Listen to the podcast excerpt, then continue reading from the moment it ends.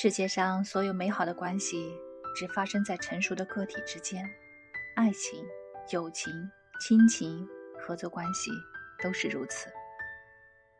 一个人在成熟之前，只有一个任务，那就是让自己走向成熟，否则是没有资格跟他人构建关系的。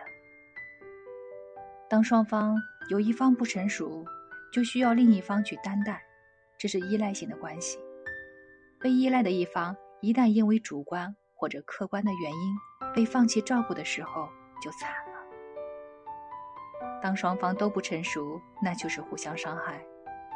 多少夫妻耗尽一生的精力给对方打差评，而且还咬牙忍受对方的身心折磨。很多人受伤之后满大街的哭喊，却始终不明白一个道理：人在不成熟之前建立的一切关系都是错的。每个人都将为自己的不成熟而买单。